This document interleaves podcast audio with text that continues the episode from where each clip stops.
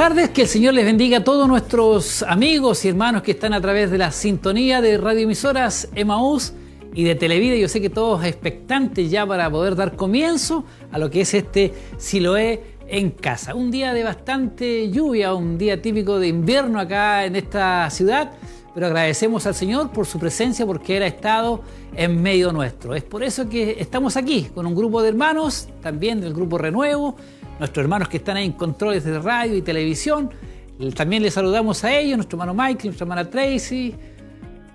Muchos hermanos aquí trabajando y haciendo posible llegar a esta, transmisión. Nuestro hermano Jeremías también, Chávez, nuestro hermano Jeremías Chávez, nuestro hermano José Montesinos también que lo divisé.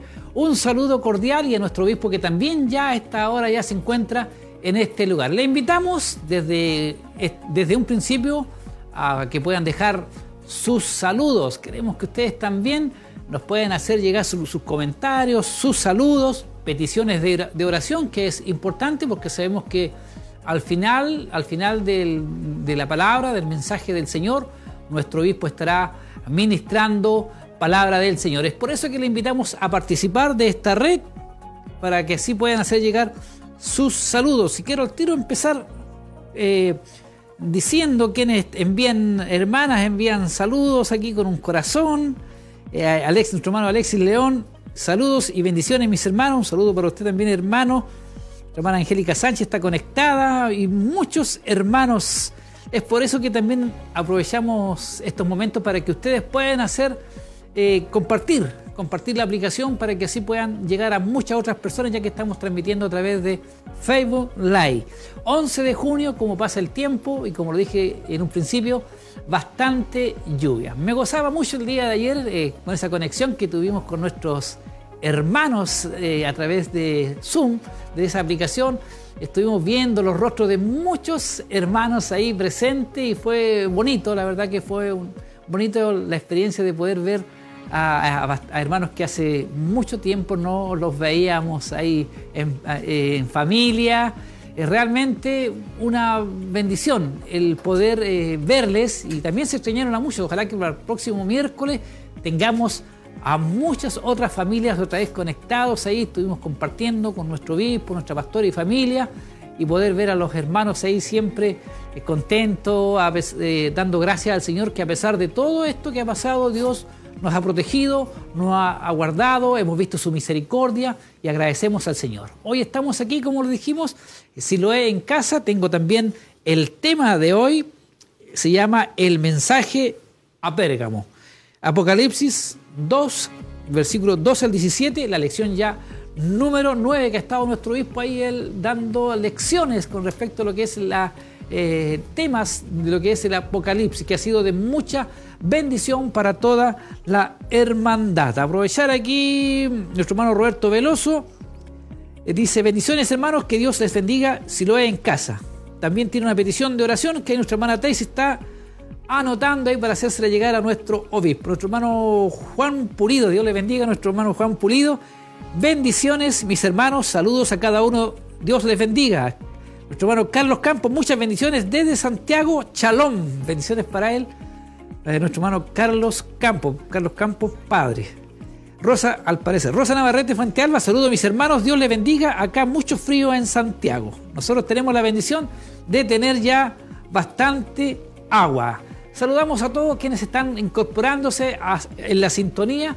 Le damos gracias al Señor por su presencia. Los minutos avanzan los hermanos también muy atentos y esperamos que ustedes igual puedan seguir, seguir dejándonos ese saludo, ese mensaje. Igual, yo quiero aprovechar siempre la instancia aquí, nuestra hermana mm, Rosa Navarrete, también aquí lo leí ya y esperamos que sigan llegando más saludos para poder así estar interactuando y saludando a nuestros hermanos. Igual quiero saludar a varios hermanos que se me vienen a la memoria, nuestro hermano, por ejemplo, Juan Silva, nuestra hermana Andrea Briones, nuestro hermano Cristian González, igual que el otro día no alcancé a dar el saludo que él me dio, se los doy ahora, nuestro hermano Cristian Troncoso, siempre está conectado, nuestro hermano Héctor Barra, nuestro hermano Jesús Parra y familia igual, nuestro hermano Víctor Acuña, también tuve la oportunidad de conversar con él el otro día, eh, Verónica Cisterna, que es una fiel hermana que ahí está atenta a la radio, nuestro hermano Celestino Arias, nuestro hermano Eduardo Reyes, igual nuestra hermana Rosa Viveros. Hay muchos hermanos que me gustaría igual, eh, no se me vienen ahora a la mente, pero apenas se me vengan, yo los anoto y después aprovecho la instancia de poder eh, dejarle un saludo. Nuestro hermano Fidel, Fidel también, Fidel Marchán, estuve también conversando con él y un saludo cordial para nuestro hermano y su esposa, nuestro hermano César Montesino, igual que ha estado un poquito delicado de salud, me ha ido resfriado, pero Dios ahí lo tiene ahí guardado igual en su casita junto a su familia. Los minutos avanzan y quiero seguir ir nuevamente a lo que es eh, el celular y para poder dejar de leer el saludo de nuestra hermana Alejandra Godoy, dice bendiciones mis hermanos, nos da la bendición a cada uno de ustedes y también tiene una petición de oración ahí que que al final nuestro obispo estará orando por todas las peticiones que llegan hasta este lugar. Nuestra hermana Rosa Rodríguez, bendición, mi hermano Mario, me alegra verle desde Santiago, dice nuestra hermana Rosa Rodríguez, dice, y eh, le saludamos desde Santiago la Reina, le saludamos, Dios les guarde, dice. Un saludo también para nuestra hermana Rosa Rodríguez, que también ella en Santiago conectada, siempre ahí atenta a la transmisión. Pues estamos en vivo y en directo, como lo dije anteriormente, lo que es Siloé en casa de este día jueves 11 de junio. Estamos transmitiendo a través de radioemisoras Emaús 92.5, 102.9 FM, FM Televida 28.1 HD, igual estamos llegando a través de la televisión a sus hogares, a sus familias, también a través de las páginas www.televida.cl y www.emaus.cl. Facebook Live llegando también y puede dejar, si no tiene, lo está escuchando a través de la radio, no tiene a lo mejor la plataforma, no lo está bien, puede estar marcando el número telefónico 42223 1133, un número ya que sabemos que fijo, se lo saben de memoria. Y también tenemos un número de WhatsApp, se los voy a dar igual, más 569 466 8970. Esos son los medios de conexión donde usted puede hacernos llegar eh, eh, el saludo, nos puede también estar mirando y siendo bendecido. Mientras tanto, siguen los saludos, los mensajes aquí, Alejandra Vallejo, bendiciones a todos. Mire qué bonito cómo ya los hermanos están conectados. Yo sé que los hermanos también comparten la aplicación, que es lo que estoy haciendo en este momento yo igual para poder así llegar a muchos lugares ahí donde uno tiene su grupo de amigos. Ellos también van a ser bendecidos a través de la transmisión que estamos llevando en vivo y en directo. Qué bonito es poder así de esta forma poder proclamar el Evangelio de nuestro Señor Jesucristo. Nuestro obispo, como lo dije anteriormente, y voy a repetir, el mensaje a Pérgamo. Apocalipsis 2, versículo del 12 al 17, y será la lección número 9. Ahí estará nuestro obispo igual dando el mensaje que sabemos que será de mucha bendición para cada uno de nuestros hermanos y amigos que están a través de la sintonía. Yo sé que a esta hora de la tarde, muchos a lo mejor los que están trabajando, llegan ya a sus hogares, llegan ya donde la familia, tal vez un día donde se mojaron bastante, pero lo bueno sí que va a llegar a su casa, donde está su familia, sus hijos, y estará atento también por sobre todas las cosas de la transmisión, a lo que Dios nos hablará a nuestras vidas. Lo he estado diciendo, igual pueden dejar ese saludo, pueden dejar el saludo ahí o también la petición de oración, se, estarán, se estará orando al final por todas aquellas peticiones que lleguen y que sabemos que son muchas porque sabemos que no solamente del COVID-19 hay enfermos, sino que también hay otras enfermedades igual, sobre todo ahora que llega el invierno, y también usted lo puede hacer, puede estar marcando las líneas telefónicas o a través de la misma página o de Facebook Live puede estar haciendo llegar. Ahí tenemos ya nuestro, nuestro hermano César, un gran saludo desde Coihueco, dice hermano Mario. Mire qué bonito cómo los hermanos ahí están conectados, interactuando, todo listo, todo preparado. También tenemos a los hermanos del grupo Renuevo ahí atentos. Dirán a qué hora se va a callar el hermano Mario para poder cantar, pero ya va a llegar ese momento donde ellos van a estar cantando hermosas alabanzas a nuestro Creador para que usted este momento, que sabemos que no es tan largo como los cultos, cultos normales que teníamos nosotros, sabemos que es un poquito más acotado, pero sí es de bendición. Así que hay que aprovechar esos minutos esté atento a la transmisión porque sabemos que hoy también hay bendición para nuestras vidas. Dios nos ha guardado hasta el día de hoy. Agradecemos al Señor por su presencia y por todo lo que Él nos da. Aquí tengo también nuestra hermana María Raquel. Bendiciones, mi hermano. Saludos desde la Villa Los Evangelistas. Mire, estamos llegando a muchos lugares y qué bonito saber cómo los hermanos ahí se conectan y pueden eh, estar atentos. Yo también saludo a mi familia que están escuchando radioemisoras Emaús o Televida a veces, unos por aquí, otros por allá, pero lo importante es que estén muy conectados, muy atentos, pasan los minutos y pronto ya vamos a estar ya dando inicio. Mientras tanto yo le acompaño ahí para que nos se anime, para que pueda dejarnos esos saludos que siempre son importantes el poder leerlos y saber cómo están ustedes también. A lo mejor ustedes no ven a nosotros, pero ayer tuvimos la oportunidad de ver a muchos hermanos que hacía tiempo que no veíamos. Yo sé que fue una bendición para todos los que estuvieron ahí conectados, incluso con hermanos igual de, de diferentes localidades, igual de nuestra corporación. Fue bonito ver ahí a los líderes, a los hermanos eh, viendo ahí, fue de Quinquegua, estuve ahí el hermano Wilson. Eh, fue bonito el poder ver a los diferentes eh, hermanos. Nuestro hermano Benedicto Manríquez también, él estuvo ahí con su esposa. Y qué bonito, Benedicto Ferrada, perdón. Y bueno, es bonito el poder estar atentos y todos ahí viendo lo que ocurría el día de ayer. Fue un momento de, de gozo y de mucha alegría para nuestras vidas. Y aquí tenemos otro saludo, nuestra hermana Paulina Caro. Bendiciones, mis hermanos. Saludos desde Nebuco. Bendiciones a nuestro obispo y a nuestra pastora. Así como ellos, muchos saludos y varios hermanos más que nos avisen ahí que nos están viendo a través de esta plataforma que sabemos que ha sido de mucha bendición para nuestras vidas. Y ya cuando son las 19 horas, yo quiero dar comienzo a lo que es este Siloé en casa.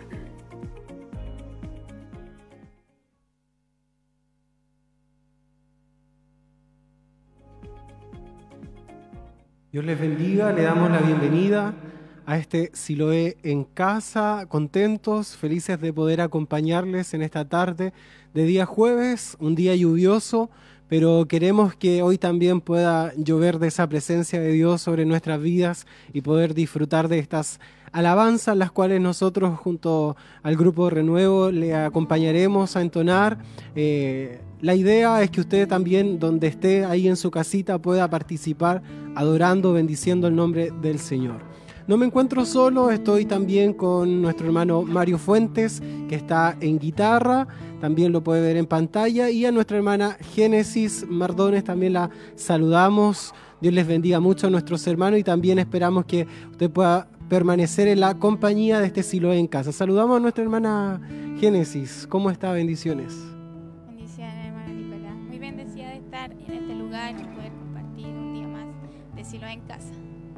Amén, así es. Es un día eh, donde podremos adorar, bendecir el nombre del Señor, entonar alabanzas. Así que le invitamos para que se una junto a nosotros para cantarle al Señor, porque sin duda Dios ha sido misericordioso y Él se merece de nuestra parte nuestra adoración, nuestro canto. Así que elevamos un clamor para iniciar este Siloé en casa. Señor Padre Eterno, venimos ante tu presencia para agradecerte el permitirnos, Señor, estar un día más de vida, Padre, de salud, Señor. Por permitirnos, Señor Eterno, estar un día más en este lugar, Señor, en Siloé, en casa. Sabemos, Padre Eterno, que será de gran bendición para nuestras vidas, Padre, porque cada día necesitamos, Señor Eterno, de esa palabra para nuestras vidas. Necesitamos de tu presencia, necesitamos, Padre, el poder cada día sentirnos tal vez juntos, tal vez no eh, juntos físicamente, pero sí tal vez a través de estos medios, Señor eterno, somos bendecidos. Limpia nuestra mente, nuestros corazones. Queremos presentarnos ante ti, Señor, limpios, Padre, y sabemos que solo tu sangre poderosa, Señor, es la que redime nuestras vidas, Señor. Queremos entregarte todo lo que vamos a hacer en, este, en esta tarde, Señor eterno, y queremos que tú, Señor eterno, y tu presencia esté guiando nuestra vida y nuestros corazones, Señor. Gracias, Padre eterno, por todo lo que harás y lo que estás haciendo. En el nombre de Jesús, amén y amén.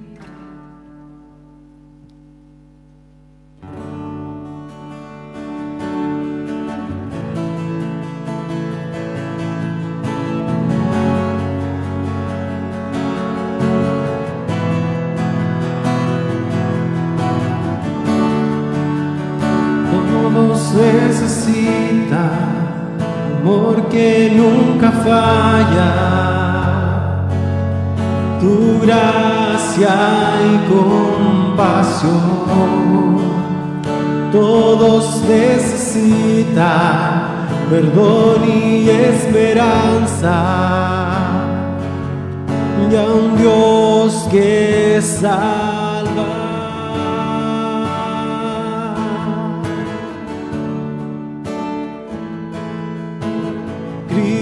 Cristo puede mover montes, solo Dios puede salvar, mi Dios puede salvar por siempre, autor de salvación.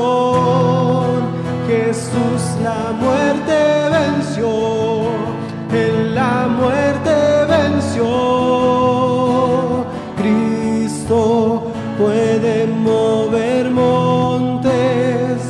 Solo Dios puede salvar, mi Dios puede salvar por siempre, autor de salvación. Jesús la muerte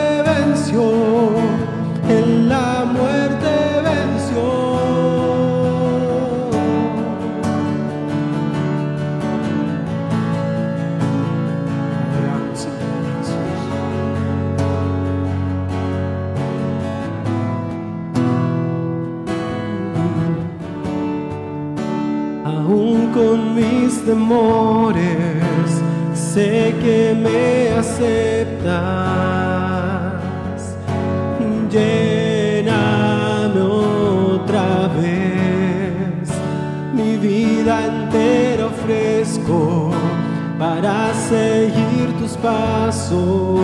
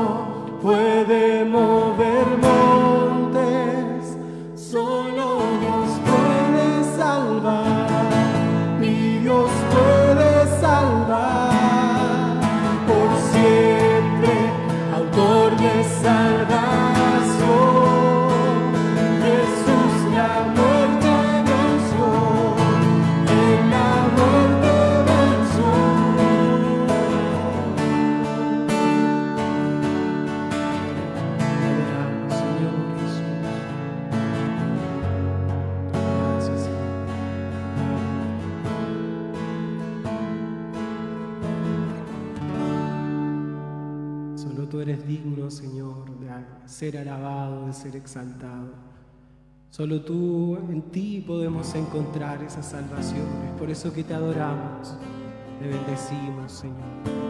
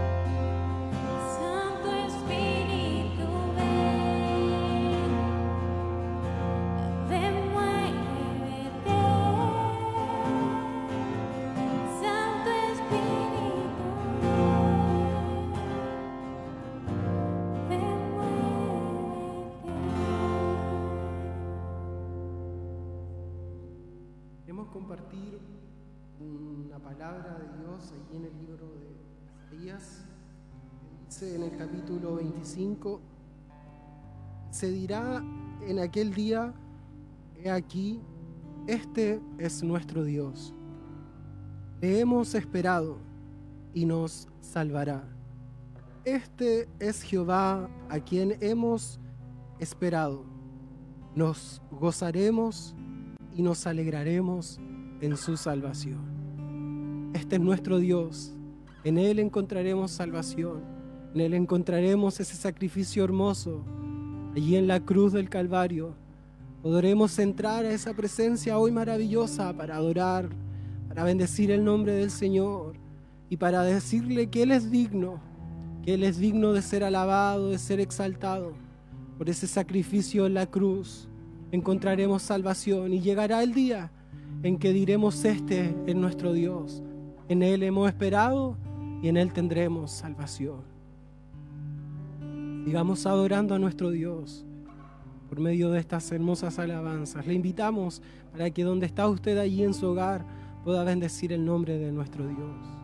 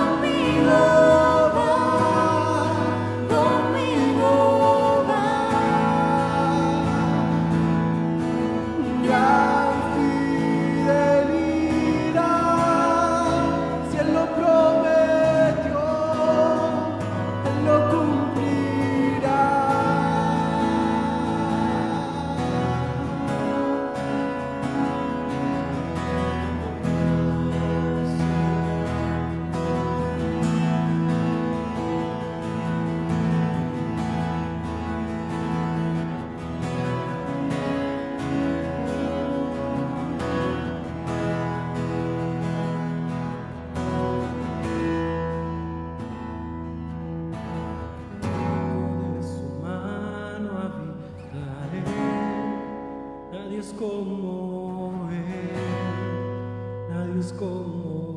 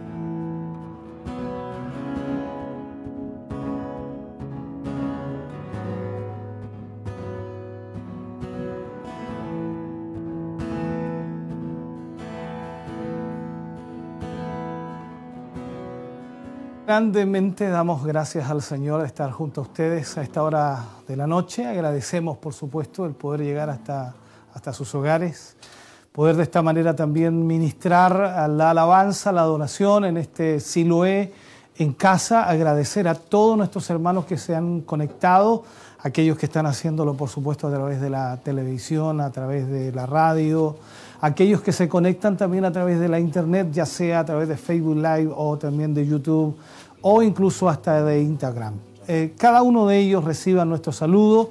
Gracias por compartir con nosotros en esta noche este culto si lo en casa. Agradecemos también a nuestros hermanos que han estado en la alabanza, en la adoración. Por supuesto, gracias a cada uno de ellos porque nos ayudan también en este trabajo que poco a poco va de alguna manera llevando una bendición a cada hogar y a cada familia. Les saludamos a la distancia a todos nuestros hermanos, saludamos a nuestros hermanos de los locales también, por supuesto, a todos nuestros hermanos de Minas del Prado, Coihueco, ya también sea Quinquegua, San Nicolás, Santa Raquel, Curanilagüe y todos nuestros hermanos en Chillán y en los alrededores, a todos nuestros hermanos que son parte de la Corporación Siloé Movimiento en la zona de la octava, no es octava región ya, salimos de la octava región, pero sí de la, de la eh, comuna y todo lo que es también, por supuesto, la región de Ñuble. Gracias Gracias a todos ustedes por compartir con nosotros en el día de hoy. Esperamos ser bendecidos maravillosamente en una forma muy, muy, muy especial. Eh, recordarles, por supuesto, que hoy queremos también que a través de la ofrenda usted pueda permitirnos poder seguir adelante, seguir avanzando en la obra del Señor. Recordarles que la ofrenda es parte de todo lo que la obra de Dios también requiere y necesita. Cada uno de ustedes al ofrendar permiten que la obra de Dios siga avanzando, sigamos llevando la palabra del Señor también a muchas personas, a muchos hermanos, hermanas, amigos y amigas que quizás incluso no conocen al Señor, pero la palabra les llega a través de las comunicaciones. Por lo tanto, deseamos que ustedes también nos ayuden a predicar el Evangelio, a llevar esta palabra y que muchos otros sean bendecidos en una forma especial. Así que le invitamos a ser parte de este ministerio a través de su ofrenda y usted pueda de esta manera entonces transferir esa ofrenda a la cuenta corriente que ya conoce, que ya le daremos enseguida los datos para que usted pueda de esta manera transferir. Recordarles constantemente que la cuenta es de el Banco de Crédito de Inversiones, Cuenta corriente 76 61 86 76, Iglesia Siloé en Movimiento, el RUT es el 65 062 675-3. Por supuesto, ahí puede depositar su ofrenda, también puede depositar su diezmo o puede ofrendar a través de esta cuenta corriente y puede de esta manera entonces respaldar esta obra. Le dejamos eh, con una alabanza para que de esta manera usted pueda también eh, aportar, bendecir la obra del Señor y nosotros deseamos con todo nuestro corazón que sean también bendecidos porque cuando se ofrenda también somos bendecidos. Dios dice que ama al dador alegre. Dios les bendiga grandemente.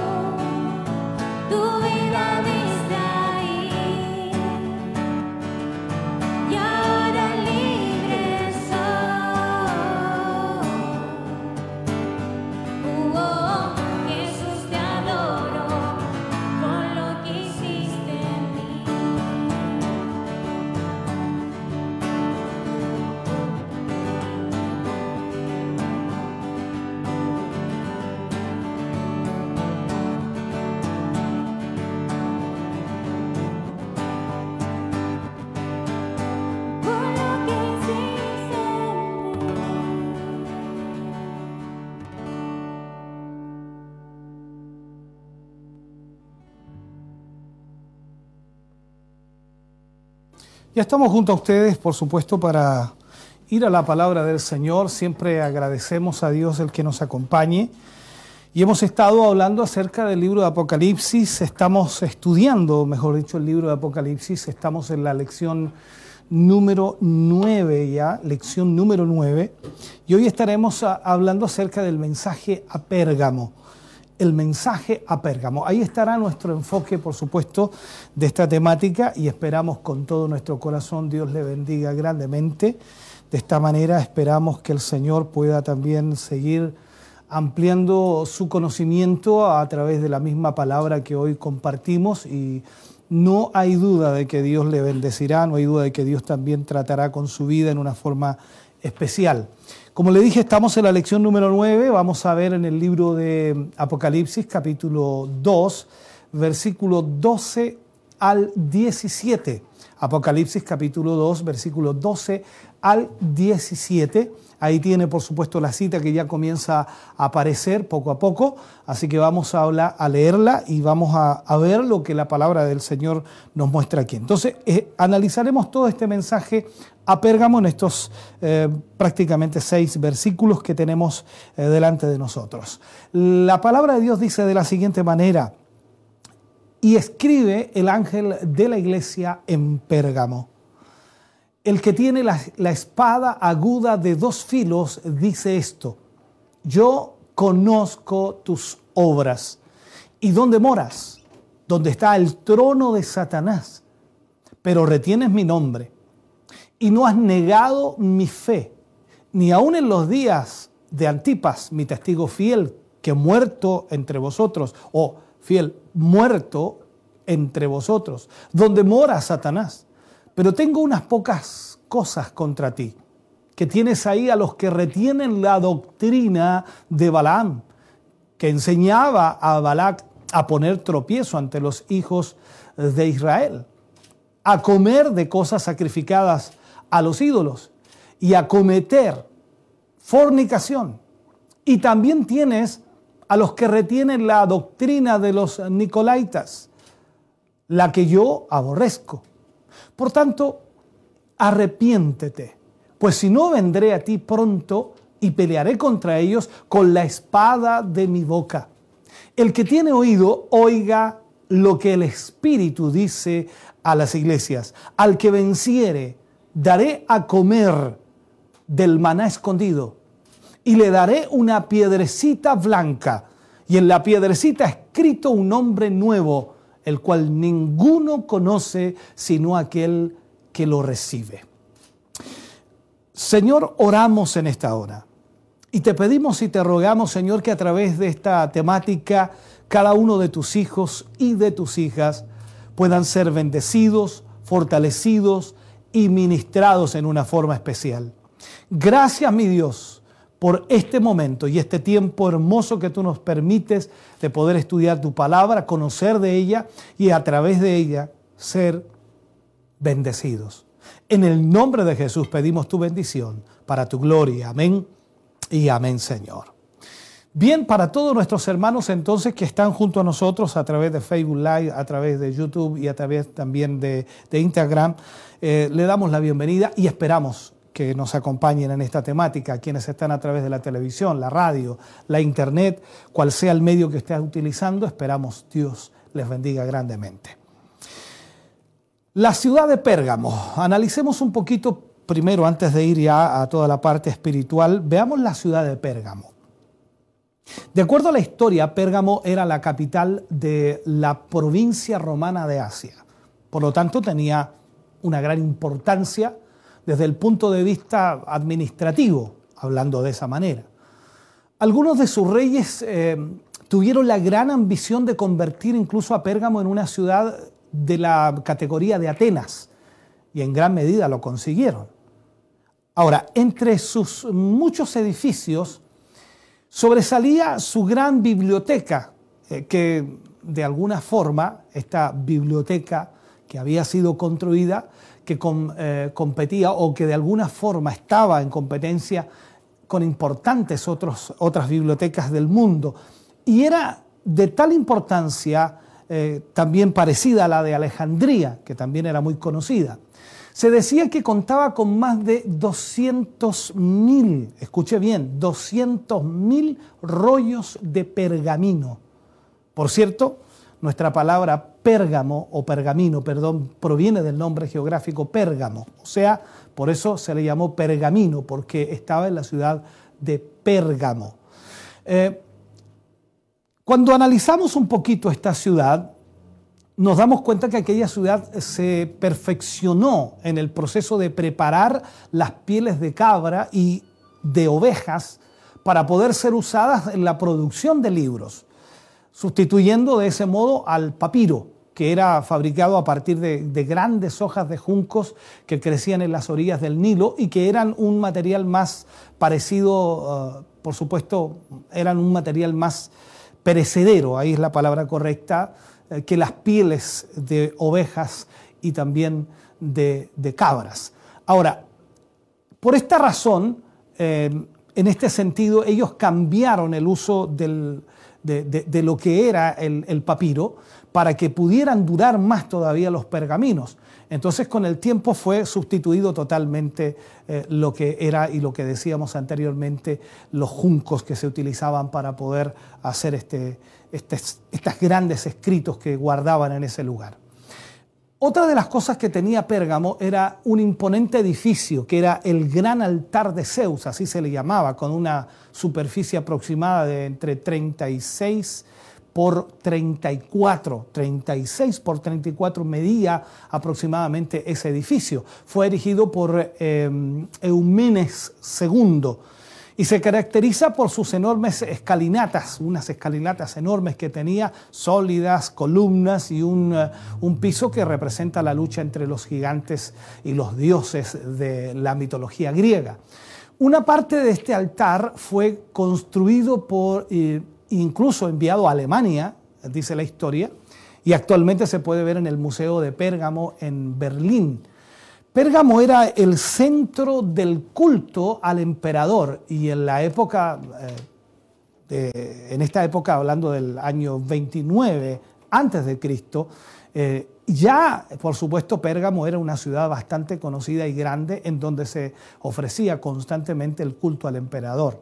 Ahora, ya contaba con un templo dedicado a Roma y también, por supuesto, a Augusto.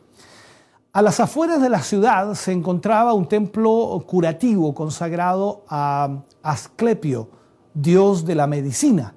Muchas personas acudían a este tipo de, templos para ser sanados y el de Pérgamo era especialmente famoso. Las técnicas usadas para sanar a los enfermos se basaban en su mayor parte en la magia y la superstición.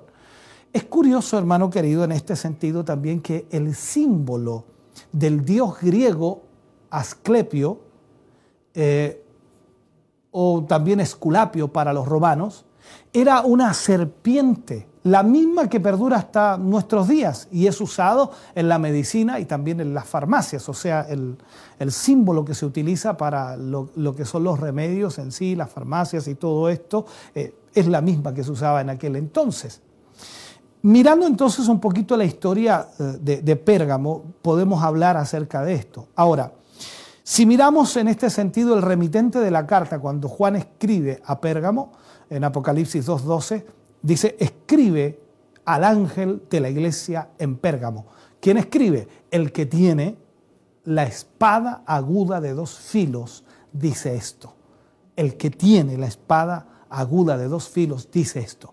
Ahora, en este caso, la frase usada es muy enfática en el original griego. Esto dice, el que tiene la espada aguda de dos filos. Como sabemos, la espada corta, divide y al mismo tiempo separa. El libro de Hebreos, cuando nosotros leemos en Hebreos 4:12, por ejemplo, habla y se refiere a la palabra de Dios como la espada de doble filo, ¿ya? Y este contexto, eh, por supuesto, lo utiliza aquí el Señor y la va a usar contra su propia iglesia, según Apocalipsis 2.16. Esta misma espada de dos filos la va a usar contra su iglesia. Pero mirando lo que Juan escribe, lo que también aparece aquí es que Cristo aquí alaba a su iglesia. O sea, le da una alabanza, le da de alguna manera un reconocimiento y lo que vemos en Apocalipsis capítulo 2 versículo 13 dice, yo conozco tus obras y dónde moras, dónde moras, donde está el trono de Satanás, pero retienes mi nombre y no has negado mi fe, ni aun en los días en que Antipas, mi testigo fiel, fue muerto entre vosotros, donde mora Satanás. Lo primero que el Señor dice es que Él sabía perfectamente dónde moraba esta iglesia. Era un lugar, lugar especialmente difícil para una iglesia que por supuesto estaba donde el trono de Satanás estaba. O sea, literalmente era muy difícil servir a Dios allí. No era simplemente que Satanás estaba en aquella ciudad, sino que allí había establecido el centro de su poder, el trono de Satanás, así lo llama el Señor. Entonces, el Señor, y suponemos también los creyentes en Pérgamo, eran muy conscientes de la realidad de la guerra espiritual que tenían en, en, esa ciudad, que se estaba llevando a cabo en aquel lugar, porque es un hecho que era el trono de Satanás. Algunos han pensado que esta referencia al trono de Satanás, cuando la palabra lo menciona, tenía que ver con el gran altar de Zeus que se ergía en la Acrópolis dominando toda la ciudad. Otros lo relacionan con la adoración a Esculapio, el dios de la medicina, muy prominente también en Pérgamo, y que era representante o representado, perdón, por una serpiente, algo que los cristianos asociaron con, con Satanás en forma literal. Y aún hay otros que piensan que tenía que ver con el hecho de que Pérgamo era centro de culto al emperador romano, lo que provocaba la constante persecución contra los cristianos que se negaban a participar en él. En cualquier caso, lo que, lo que sí quedaba claro es que los creyentes en Pérgamo vivían en una zona especialmente marcada por el poder de Satanás. Y no deja de sorprendernos que una ciudad tan culta, desde un punto de vista humano, centro del saber, centro del conocimiento, fuera uh, vista como el Señor la menciona, el trono de Satanás. Pero no tenemos que olvidar, hermanos queridos, que la sabiduría de este mundo nada tiene que ver con la sabiduría de Dios, absolutamente nada. Al fin y al cabo, los más de 200.000 pergaminos de su biblioteca solo han conseguido llevarlos a servir al mismo Satanás y a desatar la persecución contra la iglesia del Señor. O sea, toda la lectura y todo lo sabio que puedan ser no había conseguido absolutamente nada en darle sabiduría y reconocer realmente quién era Dios. A pesar de sus dificultades, la iglesia, la iglesia en Pérgamo, había retenido el nombre del Señor y eso es lo que el Señor también alaba. Habían retenido el nombre del Señor y no habían negado su fe. Veamos lo que dice el Señor. Pero retienes mi nombre y no has negado mi fe, ni aún en los días en que Antipa, mi testigo fiel, fue muerto entre vosotros donde mora Satanás. Entonces, ¿qué es lo que hace aquí Juan escribiendo?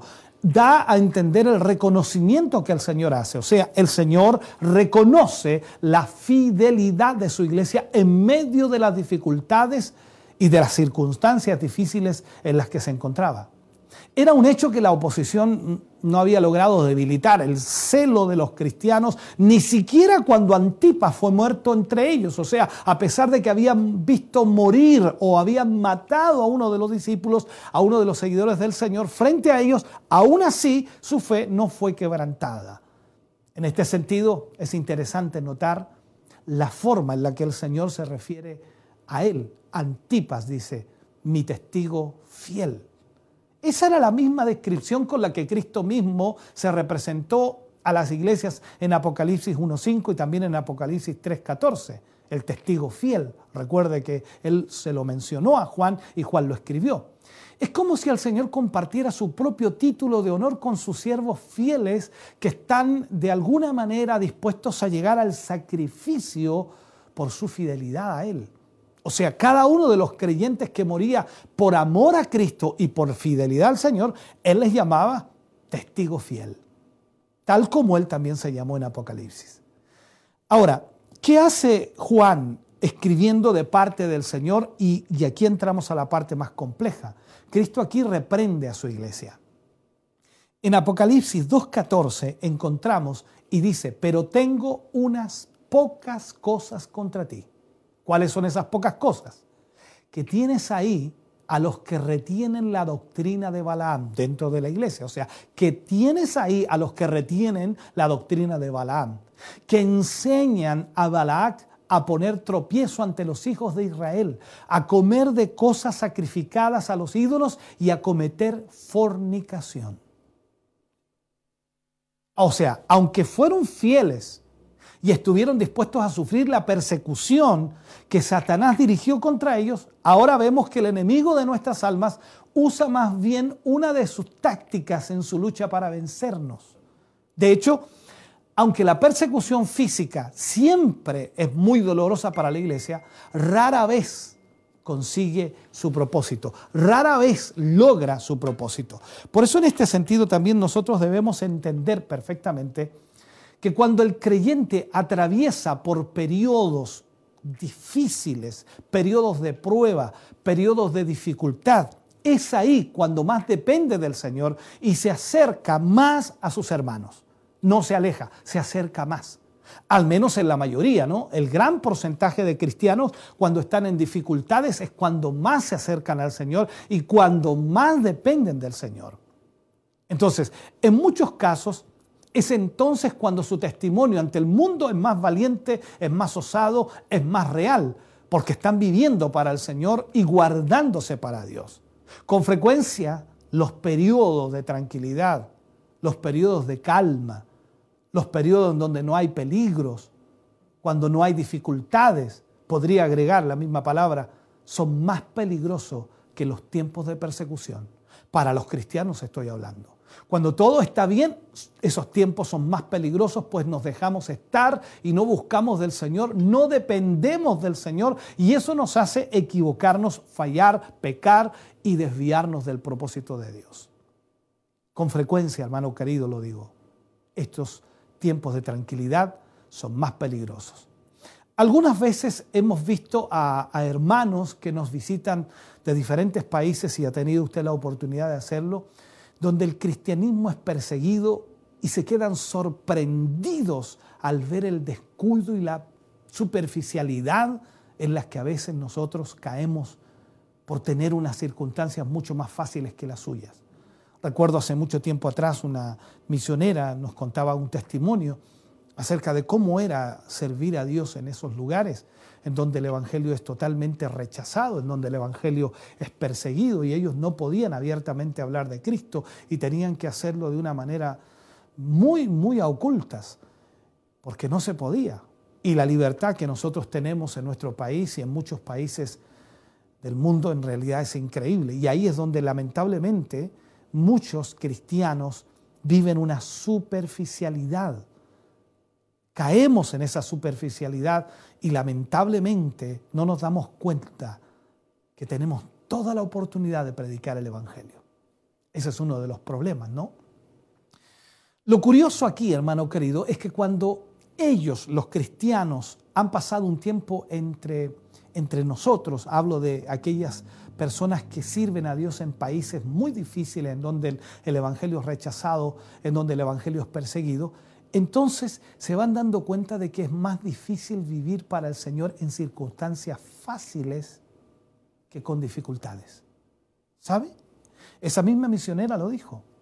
Quizás ustedes pensarán que es más difícil servir a Dios donde yo estoy, pero en realidad es más fácil porque dependemos netamente de Dios. En cambio ustedes han dejado de depender de Dios. Esta es una situación compleja, ¿no? Pero decíamos, dentro de esto, Satanás tiene otras tácticas que tal como dice aquí el Señor, ya había usado en el pasado. La, referencia, hermano querido, nos lleva nuevamente al Antiguo Testamento y aún eh, ahí en ese sentido nos lleva también a una de las experiencias que los israelitas tuvieron en el desierto. Recuerde usted que cuando el pueblo llegó a los campos de Moab, su rey Balak encargó a un falso profeta llamado Balaam que maldijera a Israel. Todos conocen esta historia, los hijos del Señor. Pero aunque éste lo intentó varias veces, le resultó imposible maldecir a aquellos a los que Dios había bendecido. No podía hacerlo. Eso aparece en esta historia en el capítulo 22 y 24 de Números. Ahora, esto enfadó mucho a Balac. Y, y también, por supuesto, Balaam vio con tristeza cómo se fumaban las riquezas que el rey le había prometido con tal de maldecir a Israel. Entonces, eh, cuando Balaam inventa, no sé, ahí fue cuando Balaam de alguna manera dijo a Balac que aunque un enfrentamiento directo contra ellos nunca podría funcionar, había otras opciones que él le podía enseñar. Así que un día cuando los israelitas estaban relajados, estaban tranquilos, apareció, aparecieron un grupo de señoritas, mujeres, jóvenes, vestidas de una forma muy seductora, y a ellos les debió parecer muy agradable la visita de aquellas mujeres tan bellas en medio de un lugar tan árido como el desierto. Y aunque claro, nosotros vemos la historia, ellos se dieron cuenta que eran moabitas. Ellos, de alguna forma, creyeron que no había nada malo en asociarse o socializar con aquellas mujeres moabitas. Al fin y al cabo, la soledad del desierto es muy dura y si había la posibilidad de relacionarse con alguien, era una oportunidad que había, no había que perder, o sea, había una oportunidad para poder entonces hacer algo, según ellos, bueno. Es verdad, hermano, que aquellos que eran peregrinos, que aquellos que habían salido de Egipto de una esclavitud, estaban de paso hacia la tierra prometida, que iban en dirección a lo que Dios les había prometido, pues Dios les iba a dar esa tierra, y era una tierra hermosa, llena de bendiciones, pero parece que aquellas mujeres moabitas pronto les convencieron de que también allí había cosas hermosas que podían disfrutar. Así que, ¿qué sucedió? Pronto, pronto empezaron a establecer vínculos con ellas, asistiendo a sus fiestas, comiendo de lo que antes habían sacrificado a sus ídolos y finalmente teniendo relaciones sexuales con ellas. ¿Qué había de malo en ir a alguna de sus fiestas sociales o tomar parte en alguno de, sus cultos idolátricos? ¿Qué había de malo en eso? Pensemos un poco, eso tienen que haber pensado los, los israelitas. ¿Por qué no podían comer de aquella carne que parecía tan deliciosa? ¿Qué podía haber de malo en tener relaciones sexuales con aquellas bellas jóvenes que estaban más dispuestas a ello? Así que, ¿qué sucedió? Empezaron a cuestionarse por qué debían hacer caso a lo que Moisés les había mandado, si al fin y al cabo él era solamente un hombre muy mayor, muy viejo, que no entendía los disfrutes de la vida y de las inquietudes de los jóvenes. Parece que las tácticas de Balaán estaban funcionando, de acuerdo a Números capítulo 25, versículo 1 al 3. Estaban funcionando.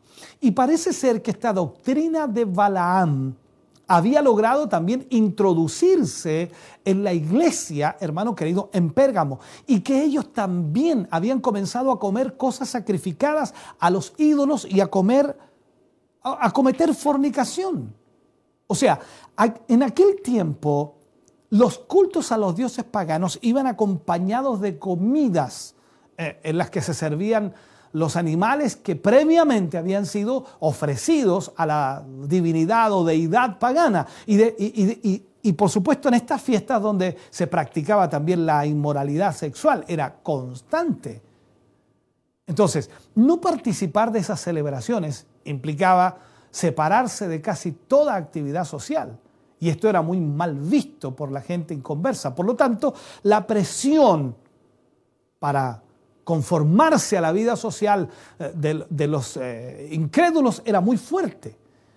Quizá ante esa situación, en la iglesia en Pérgamo había algunos miembros que aconsejaban adaptarse a las costumbres paganas a fin de evitar, por supuesto, la persecución. Entonces comenzaron a tratar de socializar y no eh, ir en contra de lo que la sociedad decía o incluso razonaban de alguna manera que para poder acercarse a ellos y predicarles quizás el Evangelio era necesario hacer algunas concesiones o algunas alianzas. O simplemente usaban el argumento de que hay que adaptarse a los nuevos tiempos. Pero todo esto es una trampa.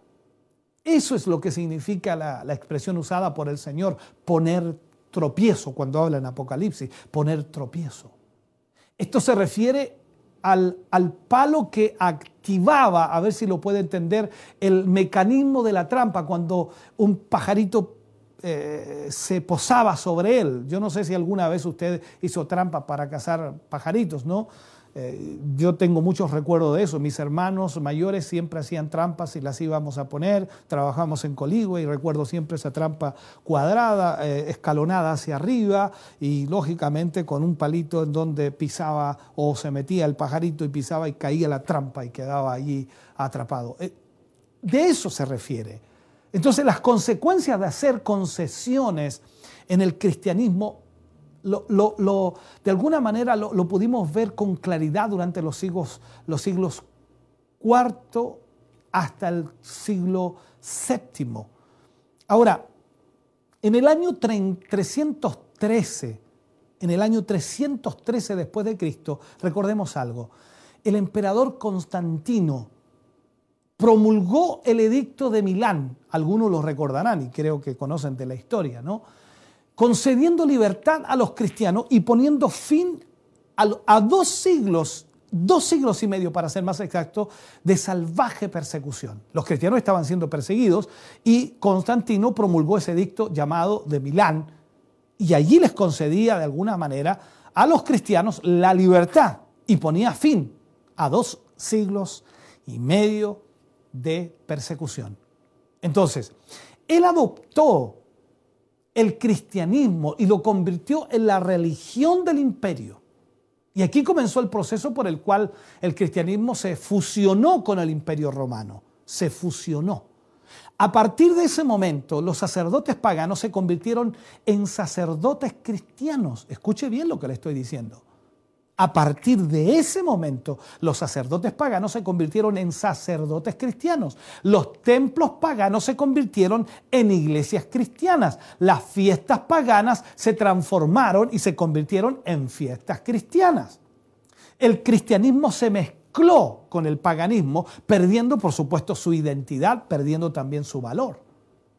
Recordemos lo que el apóstol Pablo le dijo a la iglesia en Corinto ante una situación parecida, muy parecida. Y él les escribe en 1 Corintios capítulo 10, versículo 6 al 8, dice, más estas cosas sucedieron como, como ejemplo para nosotros, para que no para que no codiciemos cosas malas como ellos codiciaron, ni seáis idólatras como algunos de ellos, según está escrito, se sentó el pueblo a comer y a beber y se levantó a jugar. Ni forniquemos como algunos de ellos fornicaron y cayeron en un día 23 mil. Pablo escribiendo aquí. El problema, hermano querido, en la iglesia de Pérgamo o en Pérgamo no, no era solo su participación en las prácticas del mundo, sino también la aceptación de ciertas doctrinas heréticas. Veamos lo que dice el Señor. Apocalipsis capítulo 2, versículo 15. Eh, dice, y también tienes a los que retienen la doctrina de los nicolaitas la que yo aborrezco. O sea, aunque la tolerancia está de moda en nuestra cultura moderna hoy día, ¿no? La iglesia no puede permitir ni actitudes pecaminosas, ni enseñanzas heréticas. Este era el segundo problema que tenía esta iglesia ellos no ejercían una sana disciplina en la iglesia, lo que les llevaba lamentablemente a aceptar aquello que el Señor aborrecía. La falsa enseñanza es una de las principales armas de Satanás contra la iglesia. Y aquí lo que hace el Señor cuando escribe a la iglesia de Pérgamo, le hace un llamamiento al arrepentimiento. De acuerdo a Apocalipsis 2.16, Dice, por tanto, arrepiéntete, pues si no, vendré a ti pronto y pelearé contigo o contra ti o contra ellos con la espada de mi boca. Y pelearé contra ellos con la espada de mi boca. O sea, el único remedio para cualquier conducta, una conducta pecaminosa, una conducta de maldad, es arrepentirse. Por tanto, le dice el Señor aquí, arrepiéntete. O sea, le dijo el Señor a la iglesia en Pérgamo, ¿por qué, por qué vives de esta manera? O sea, tú tienes que arrepentirte, porque de otro modo, Dios mismo va a intervenir. Él intervendría con la espada de su boca para acabar con aquellas cosas que no le agradaban, que no le gustaban. Tenemos que recordar, hermanos, que los niveles de, de exigencia de Cristo no han cambiado en lo absoluto y que Él sigue teniendo su espada de dos filos para cortar cualquier actitud pecaminosa que comprometa el testimonio de su iglesia. Él lo va a hacer sí o sí. Por eso era necesario que los creyentes en Pérgamo se arrepintieran, porque de otro modo el Señor mismo intervendría para hacerlo.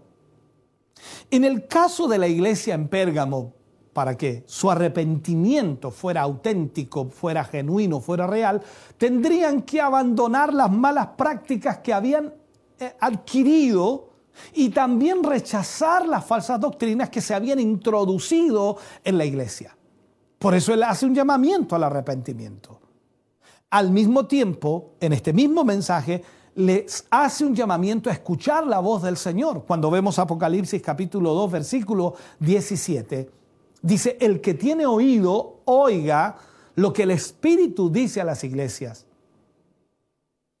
Y aquel que venciere, daré a comer del maná escondido y le daré una piedrecita blanca y en la piedrecita escrito un nombre nuevo, el cual ninguno conoce sino aquel que lo recibe.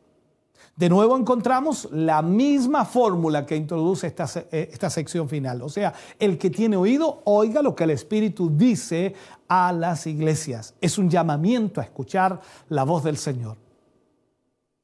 También puede ser entendido, hermano querido, como, como un reproche a aquellos que teniendo oídos no están escuchando la voz del Señor. ¿Cuántos cristianos, y lo pregunto así en forma general, cuántos cristianos no leen ni tampoco estudian la Biblia? ¿Cuántos cristianos no lo están haciendo? Entonces el Señor viene y hace este reproche. Lo que también marca allí es la recompensa para el que venciere.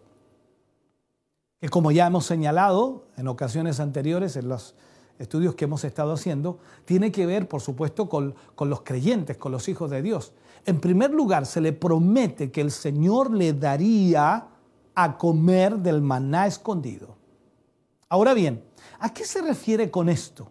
¿En qué consistía esta bendición? El maná fue el alimento que el Señor proveyó para el pueblo de Israel a lo largo de su peregrinaje en el desierto, camino hacia la tierra prometida, de acuerdo a Éxodo capítulo 16, versículos 14 y 15. Por lo tanto, nos habla de alimento, nos habla de sustento. Y también los creyentes en Pérgamo necesitaban encontrar fuerzas para seguir su peregrinaje por este mundo sin ser vencidos por sus múltiples tentaciones. Entonces, el contraste no puede ser más claro.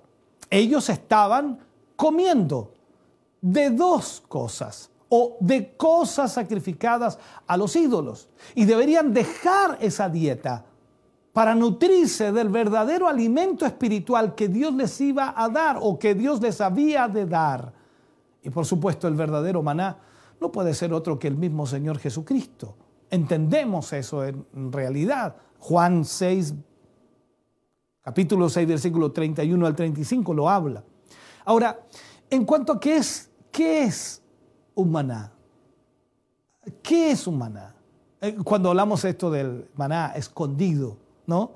Eh, específicamente la palabra escondido, ¿a qué se refiere? Quizá debemos pensar en una relación personal, una relación íntima con el Señor, algo que el mundo ni ve ni entiende algo que el mundo nunca entenderá. Entonces hablamos de una relación íntima. Podremos decir también que el Señor les hace promesa en esto.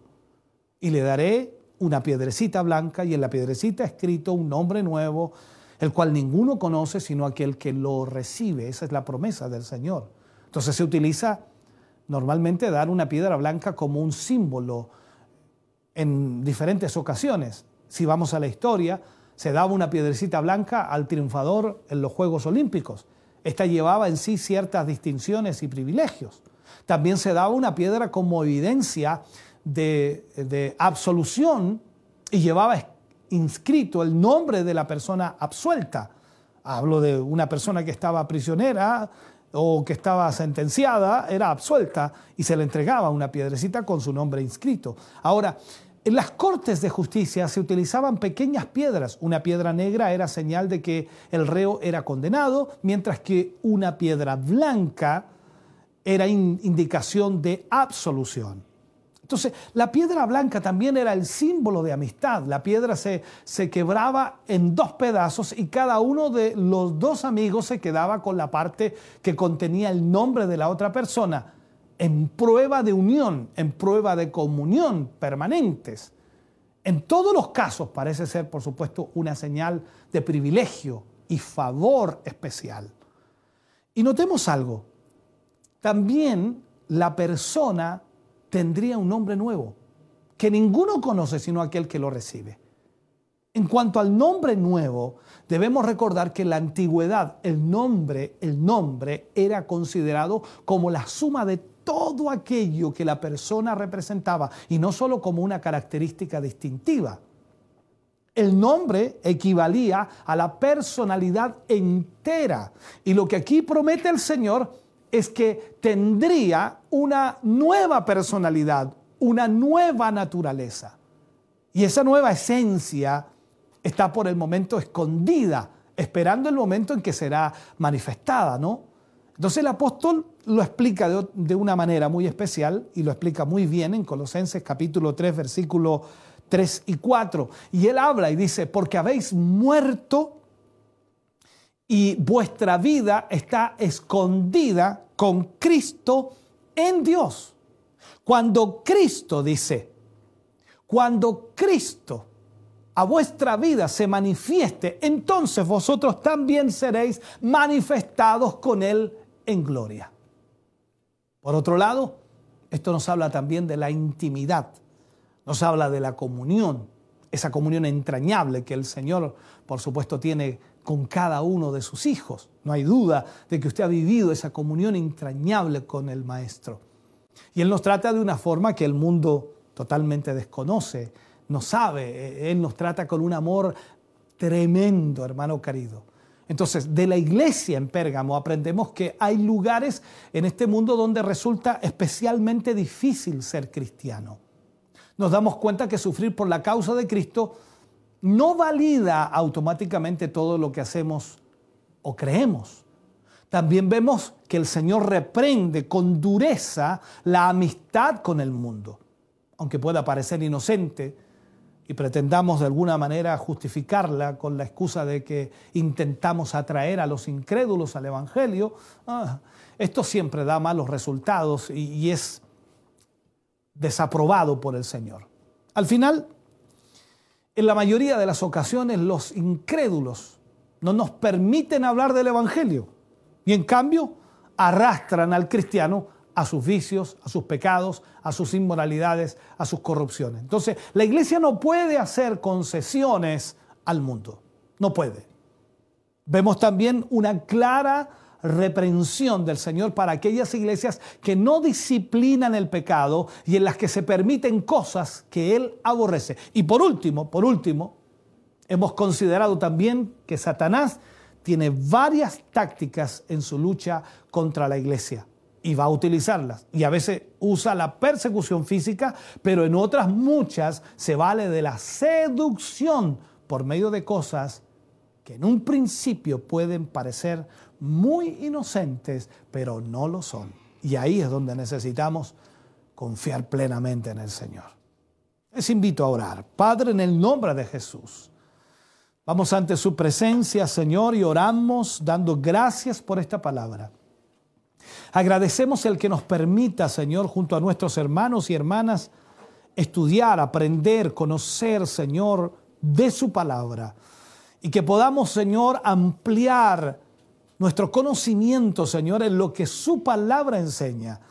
Bendiga a cada hermano, a cada hermana, Señor, que escucha y que recibe esta instrucción. Sea su mano, Dios mío, bendiciéndoles maravillosamente, glorificándose en ellos. Gracias por esta palabra hoy, Señor, porque nos bendice, porque nos ayuda, porque nos enfoca. Gracias, mi Jesús. En el nombre de Jesús pedimos su bendición sobre cada vida, para la gloria de Dios. Amén y amén, Señor. Aleluya. Bendito sea el nombre del Señor. Gracias damos al Señor por estar aquí con ustedes y bueno, agradecemos sin duda el que haya compartido con nosotros esta temática. Vamos a ir a una hermosa alabanza y volvemos enseguida, por supuesto, para orar por todas las peticiones que nos han ido llegando durante el programa, ha ido avanzando. Esperamos que usted también pueda orar junto a nosotros por aquellos que necesitan oración.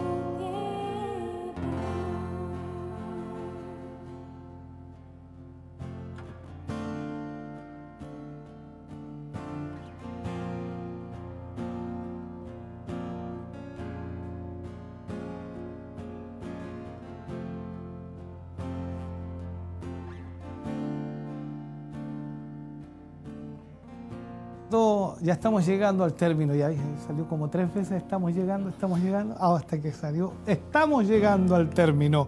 Bien, damos gracias al Señor de estar sin duda con ustedes en esta hora. Eh, tenemos varias peticiones que nos han estado llegando. Eh, vamos a leer cada una de ellas y vamos a estar orando, por supuesto, por nuestros hermanos y hermanas que, que hoy nos han eh, llamado y que también, por supuesto, han dejado su pe- pedido de oración a través de las redes sociales. Vamos a estar orando eh, por eh, hermano Carlos, eh, no, acá dice hermano René Jofré y esposa por fortaleza y sanidad, la familia Manríquez, fortaleza, pequeña Julieta Chávez, protección y sanidad, por hermano Patricio Leiva, protección y fortaleza, eh, hermano Juan Carlos Lago, familia y fortaleza y sanidad. Eh, también vamos a estar orando por eh, Roberto Veloso, pide oración por la familia Guzmán Ulloa. Alejandra Godoy, oración por Francisca Pizarro, hospitalizada en Santiago por coronavirus. Luis Andrade, oración por mis vecinos que están eh, en cuidado por el COVID-19. Eh, Cristina y Marcos, matrimonio joven. Isabel Molina pide oración por familia Romero Conejeros por sanidad y protección. Oración por Margarita por sanidad y liberación. Olga Martínez pide oración eh, por sus hijas eh, y por Rodrigo por restauración. Saludos, dice. Oración por Ricardo Muñoz por sanidad, tiene COVID-19. Por Carlos Vidal por protección. Por Fanny Ortiz por, pide oración por su vida y familia. Eh, Leo Guajardo dice oración por eh, Leonel Guajardo por petición especial. Oración por Eduardo Espinosa por sanidad y por Andrea Milla por sanidad, tiene COVID-19, y por Pablo Fuentes Lara por protección, por su trabajo, es trabajador de salud. Oración por la hermana María Mardones por sanidad. Hermano Richard Carrasco pide oración por su vida y restauración. Verónica Troncoso pide oración por la hermana Nieves Peña, eh, tiene dolor de espalda y por la familia Durán Zapata por sanidad y protección, por la familia Larcón Durán por fortaleza y protección. Eh, por Cristian eh, John Troncoso pide oración por la familia de Aarón o por Aarón Poblete y familia que tiene COVID-19. Todas estas peticiones, por supuesto, eh, estamos presentándolas ante usted. Eh, dice, quisiera poner una persona de petición, eh, con petición de oración. No dice el nombre, pero sí está poniéndola acá. Es padre de mi cuñado, dice que tuvo un accidente vascular y, debido a eso perdió la vista y la mitad de su cuerpo está muerto y no controla el. Esfilter, al- así lo escribió ella. Bien, vamos a estar orando también, por supuesto, por esta petición que pide nuestra hermana Virginia Rodríguez de Coihueco. Vamos a estar orando, por supuesto, por todos eh, nuestros hermanos y hermanas que han pedido oración en este día. Eh, le invito para que oremos juntos. Padre, en el nombre de Jesús, vamos ante su presencia dando gracias por su amor, por su misericordia, por su bondad. Agradecemos, Señor, el poder orar por nuestros hermanos y hermanas que están a la distancia, todos y cada uno de ellos que han pedido oración, Señor. No hay duda de que usted puede extender su mano maravillosa, Señor, y obrar un milagro en cada uno de ellos. Señor, oramos y pedimos que esa gracia divina suya pueda ser derramada en una forma especial. Extienda su mano, Señor, de poder y obre un milagro en cada uno de ellos. Reprendemos toda enfermedad, reprendemos toda dolencia, Señor, y creemos que usted sana, creemos que usted liberta, creemos que usted rompe cadenas y ligaduras. En el nombre de Jesús pedimos, Señor, ese milagro suyo para la gloria de Dios. Amén y amén, Señor. Aleluya. Gracias damos al Señor. Agradecemos de verdad, por supuesto, a nuestros hermanos que han estado escribiendo, eh, que han estado también enviándonos algunos mensajes. Importante también, por supuesto, para el día de mañana, recordarles que eh, el día de mañana hay un, un, programa especial, por supuesto, mañana, el mañana 12, por, por motivos que habrá, por supuesto, este espacio especial de los jóvenes eh, los jóvenes estarán en la televisión, en la radio, en realidad estarán eh, en, en todas las áreas, no se preocupe, fue, alguien se cayó, ¿no? Así que esto pasa en, la- en los en vivo. Eh, así que ha- habrá, por supuesto, un programa especial con los jóvenes el día de mañana. Esto estará desde las 19 horas, ¿cierto? Desde las 19 horas hasta las 19.30 a las hasta un cuarto para las 10. Perfecto. Así que estarán en un programa especial ahí, en un pequeño programa extendido. Así que esperamos Dios les bendiga mucho a los jóvenes. Bueno, nosotros nos despedimos agradecidos, por supuesto, por haber estado con nosotros. Gracias, hermano Mario, hermana Génesis, hermano Nicolás. Usted no tiene nada que ver con los Nicolaitas. No. Perfecto, estamos claros entonces, nada que ver con los Nicolaitas. Yo tenía esa duda, porque ya, perfecto, entonces nos vamos, eh, hermano Mario, le damos el pase a usted, muchas gracias, Dios les bendiga grandemente, mis hermanos. Muchas gracias le damos al Señor por su presencia y a nuestro obispo igual por esa hermosa palabra del Señor en la cual hemos sido grandemente bendecidos. Agradecemos al Señor, sabemos por todo lo que Él nos ha dado y sabemos que todos nuestros amigos y hermanos que están en la sintonía igual han sido grandemente bendecidos. Nuestro hermano Arturo Flores igual nos envía un saludo a nuestro obispo, a la familia pastoral y a cada uno de los hermanos que hace posible esta transmisión. Yo igual voy a quiero saludar a algunos, hacer, dar a conocer algunos saludos de uno de nuestros hermanos, por ejemplo, nuestra hermana Paulina Caro, y hermosas palabras para nuestras vidas, nuestro hermano Cristian Troncoso, Dios les bendiga, mis queridos hermanos. Nuestra hermana Paulina Caro, hermosas alabanzas, otros hermanos pidiendo la oración, y así como ellos, muchos hermanos más que han sido grandemente bendecidos. Nosotros contentos por todo lo que el Señor ha hecho en esta tarde ya en la ciudad de Chillán. Gracias por llegar a sus hogares, a sus familias. Recordarles también que hay bastantes actividades, como lo decía hace un par de minutos nuestro obispo igual, que los jóvenes tienen jóvenes en casa a partir de las 19.30, se llama así, nuestro hermano Carlos igual me da la información, invitar a, todos los jóvenes para que puedan participar este momento, un espacio de conversación y adoración a nuestro Dios. Jóvenes en casa a partir de las 19.30 horas. Toda una captura de la pantalla o una foto, dice, compártela en tus historias y menciónanos. Arroba renovados por gracia. Eso dice ahí nuestro hermano Carlos. Un saludo para él. Y recordarles que también mañana tenemos Siloé Informa a partir de las 18 horas. El día eh, sábado también Siloé en casa a las 19 horas y el día domingo a las 11 de la mañana. También recordar que hay cadena de oración el día de mañana y el día domingo ayuno congregacional. Mire qué hermoso, hartas actividades. Sabemos que la iglesia sigue avanzando, siguen nuestras actividades. Agradecemos a nuestro obispo, al grupo Renuevo, a nuestro hermano Jeremías, a nuestra hermana Tracy, nuestro hermano Michael, nuestro hermano José también que han hecho posible todo esto. Agradecemos al Señor por todo lo que Él nos ha entregado en el día de hoy. Siga la bendición a través de radio y televisión. Nosotros queremos ya despedirnos y que Dios les siga bendiciendo como lo ha hecho hasta el día de hoy. Muchas bendiciones.